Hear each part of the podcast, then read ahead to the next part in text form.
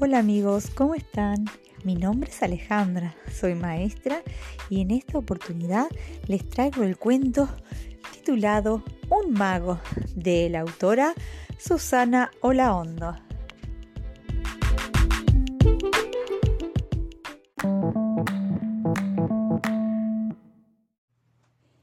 En un pueblo de mi tierra vive el mago Nicanor, haciendo aparecer cosas no existe en el mundo otro igual.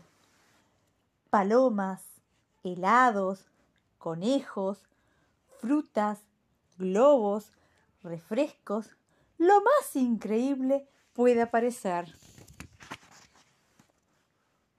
Es medio distraído, es cierto, pero eso nunca les preocupó.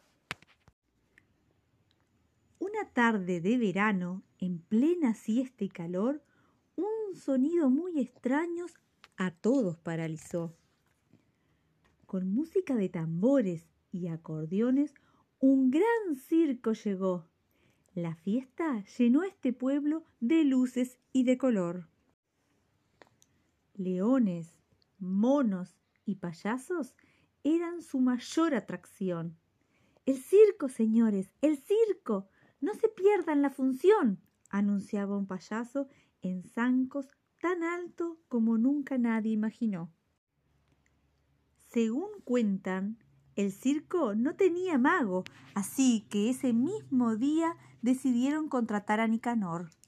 Con traje negro y galera lucirá mucho mejor.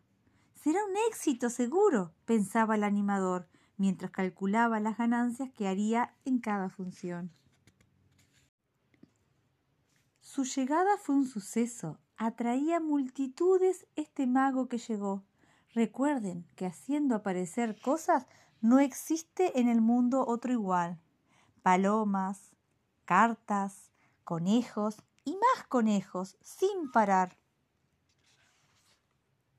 Hubiera sido el mago perfecto de haber podido recordar cuál era la palabra mágica que vuelve todo a su lugar. Un mago distraído es un peligro, rezongó el animador. Tanta magia, tanta magia, que hasta el circo se achicó. ¡Qué lío arman las palomas! No se puede ni creer. Ayer nomás una hizo caca justo en el ojo del domador. El león corre a los conejos y los conejos son tantos que resulta muy difícil organizar la función los monos que se alborotan, la bailarina que se cayó. El forzudo perdió las pesas y ni la divina las encontró. Las cartas vuelan en círculo y despeinan al león. El acordeonista cambió de instrumento, dice que siempre le gustó tocar el tambor. Con los payasos formó una comparsa y los conejos bailan y bailan al ritmo del borocotó. Un mono se balancea y en una guirnalda se enreda. Cuidado, cuidado con el enchufe, grita asustado el domador. Se apagaron todas las luces, no se ve un pepino. El animador desesperado prende un fósforo y dice Con este relajo, señores, es imposible continuar la función.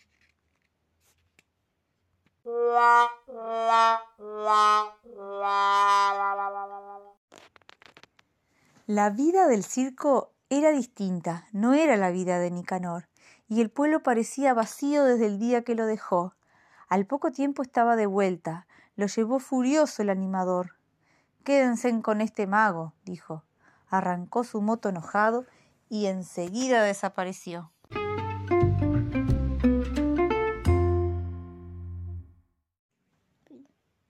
Nicanor abrazaba a todos, los extrañé mucho, muchísimo. Con una sonrisa les comentó. En el pueblo un mago es necesario, sobre todo si alguien no almorzó.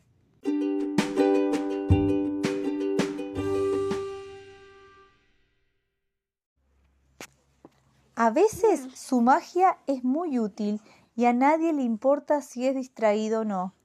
Esta es la verdadera historia del gran mago Nicanor, para algunos un verdadero desastre, para su pueblo sin duda el mejor.